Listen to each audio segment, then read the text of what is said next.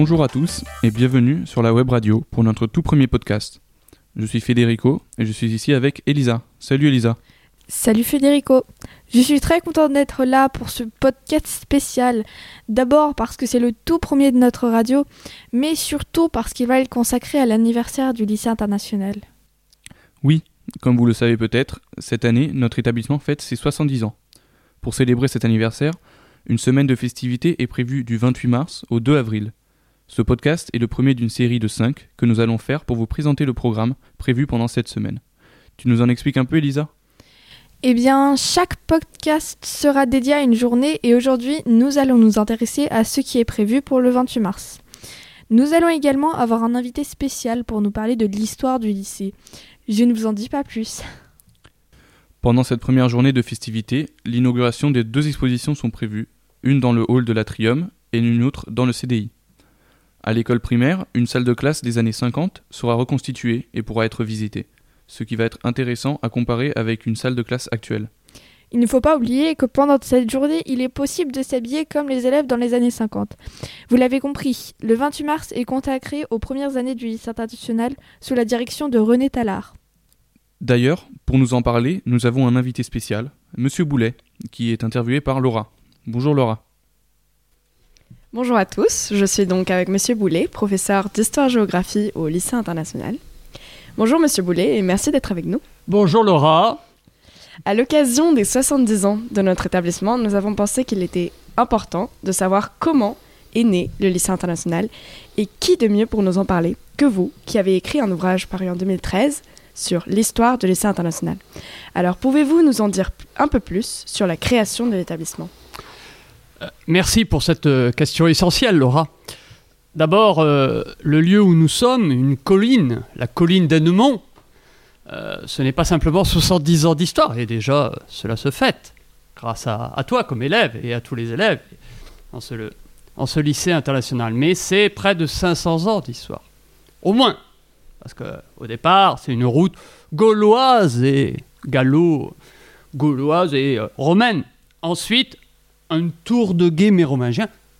Troisièmement, et ça c'est important, un lieu de moines, un prieuré, quelques moines, entre 1308 et 1790. Et ces moines font quelque chose d'essentiel à cette époque. Ils prient pour le repos du roi dans notre ville royale de Saint-Germain-en-Laye. D'accord. Alors après, il y a les événements graves qui font que ce prieuré a des difficultés, la guerre de Cent Ans, la fronde, euh, les guerres de religion, la fronde. Et euh, vient le temps de la Révolution française avec les, les biens nationaux, 30 hectares hein, ici, 30 hectares de propriétés qui vont être vendus, qui vont être vendus à des, à des propriétaires tout au long du, du, du 19e siècle, avec le château. Ah, le château d'Annemont. Hein, Laura, tu l'aimes, le château d'Annemont Oui, oui. Hein? Eh bien, ce château a la particularité d'avoir été construit il y a 100, 115 ans dans un style éclectique. Alors, je vais faire savant, hein. c'est-à-dire, dire je veux faire nul. On dit néo-historiciste, c'est-à-dire il y a plusieurs histoires. Il y a un campanile renaissance, il y a un style aussi euh, néo-gothique, en tous les cas, néo-classique. Bref, il y a tous les styles, il y a toute l'histoire dans ce château. Construit en 1905 par un architecte qui va mourir dans les premiers assauts de août 1914, la Première Guerre mondiale. Mais cet architecte est payé par un, pharmacien d'époque. Hein, Peut-être que tu connais le nom. Hein Alors, c'est pas grave, Laura. Hein hein, ce, pharmacien est, très célèbre, puisqu'il a fait fortune avec une pastille, la pastille Valda, qui te permet d'être moins arroué, moins, moins arrumé. Pastille Valda, qui est encore euh, produite d'ailleurs, je crois en France par, et là c'est le pharmacien Canon, rue Réaumur à Paris, il fait fortune. Et il peut s'offrir ce, ce, château que tu vois. Ça c'est important hein, dans l'histoire de notre euh, lieu scolaire. Alors j'en arrive au lieu scolaire, parce que après les propriétaires, après le matériel, il faut arriver à l'esprit, à l'esprit qui souffle ici, dans cette colline inspirée. En effet, après l'occupation allemande, mais un peu avant, il y avait eu des projets scolaires d'un Oxford français. Mhm. Mm -hmm. Ah, ça c'est important, on a tout... euh, dans les années 20, les années 30 et surtout les années 50, on essaye de se dire mais est-ce qu'il ne faudrait pas un enseignement? Alors à l'époque, le lycée, c'est euh, quasiment euh, l'université après, hein, euh, c'est pour euh, 10% de la population. Et on a pensé à un- une école annexe du lycée de garçons, liée à qui? Alors c'est ça qui est important, liée à, au village militaire de l'OTAN. Alors, euh, Laura, je ne sais pas de quelle section tu es. Espagnol. Espagnol. Euh, tu ne participes pas, t'es pas à l'OTAN tout de suite, mais après tu l'as participé. D'accord? L'OTAN, c'est l'organisation du traité de l'Atlantique Nord avec un, un chef après euh, 1945, le général Eisenhower. Et le général Eisenhower a un souci avec euh, euh, les lieux en France. Il veut des lieux avec des officiers et des familles d'officiers et des enfants. Or, les officiers, c'est une, alliance, ils doivent s'entendre. D'où, quand il vient le 31 octobre 1951, j'y étais, hein c'est pour ça, je te le dis, Laura. hein. Il aurait dit à l'amiral Le Bigot, qui était le trésorier, hein, c'est lui qui. Et un. Trouvez-moi un lieu d'école avec une, un village. Faites-moi un village ici, le village d'Elmont. Faites-moi une chapelle, hein, le lieu d'esprit, de l'esprit, qui unifie. Et troisièmement, pour les enfants des officiers, faites-moi une école. Ah, c'est un, slogan euh, mythique. hein. Euh, je répète, un village, euh, une chapelle, école. Et là, c'est le cœur euh, de ta question.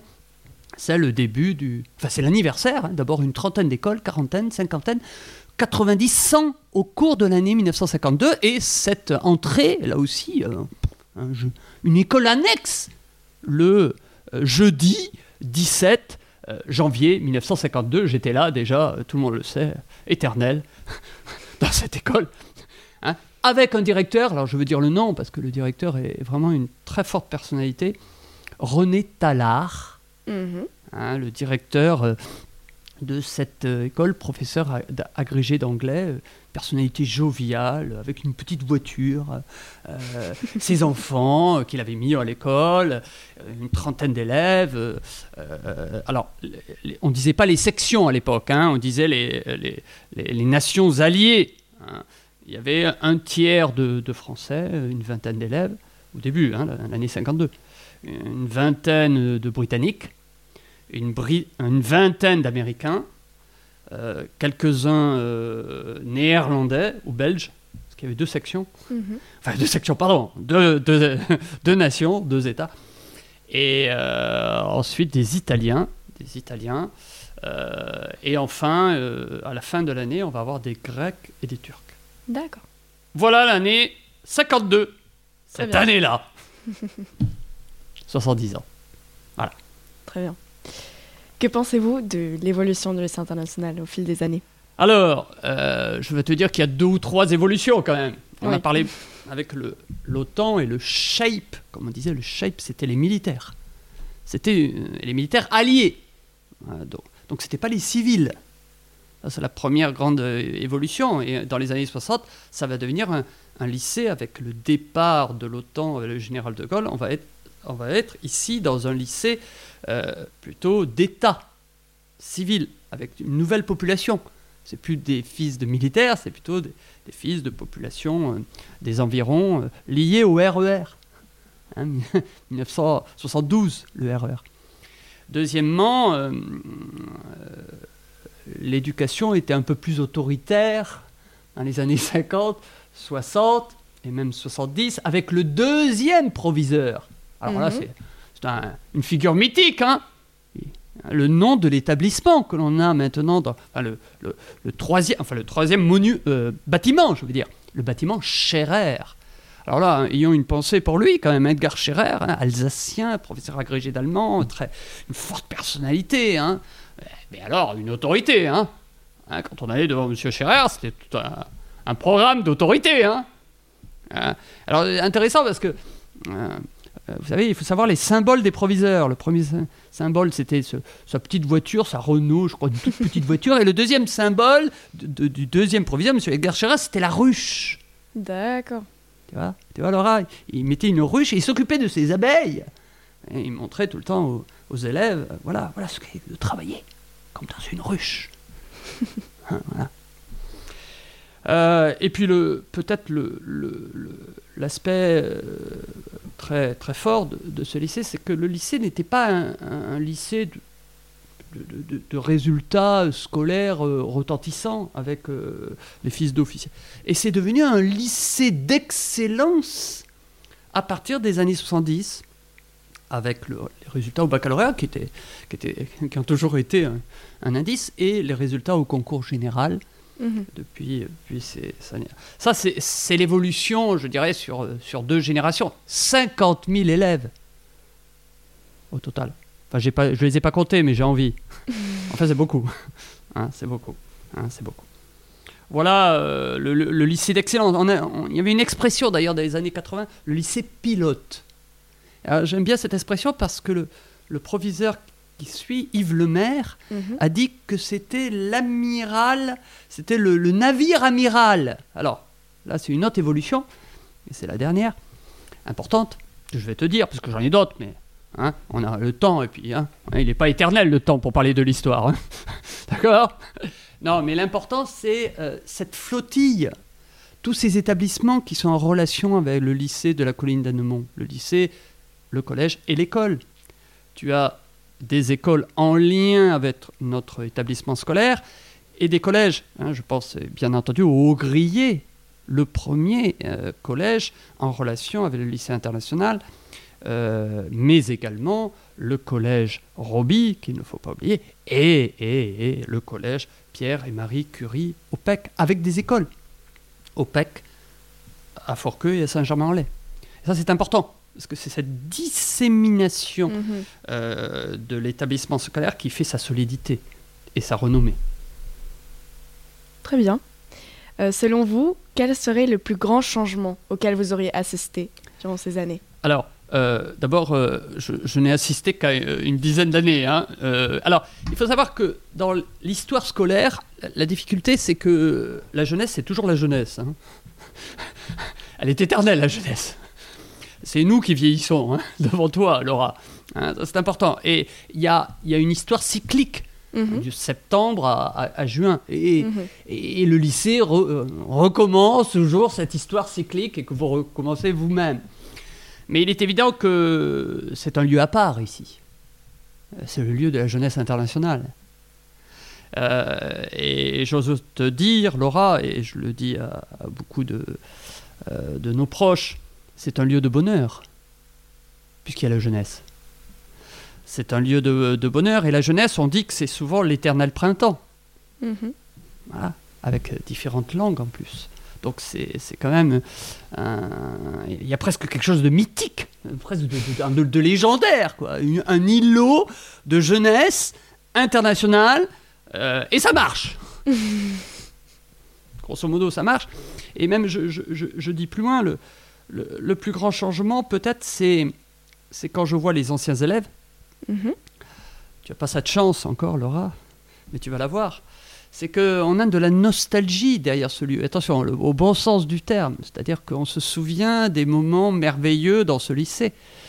Et quand on descend de la colline, on, se- on regarde par derrière, on dit Ah, ce lieu, je m'en rappellerai toute ma vie.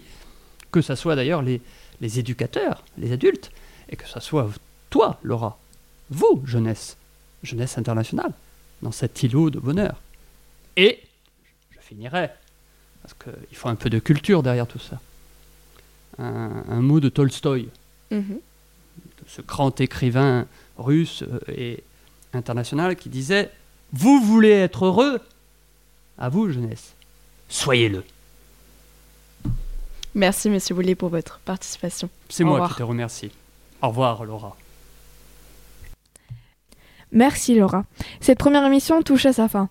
Merci à vous de nous avoir écoutés. Nous vous donnons rendez-vous pour notre prochain podcast qui portera sur les activités prévues le mardi 29 mars. Merci Federico et merci également à l'équipe technique. À bientôt.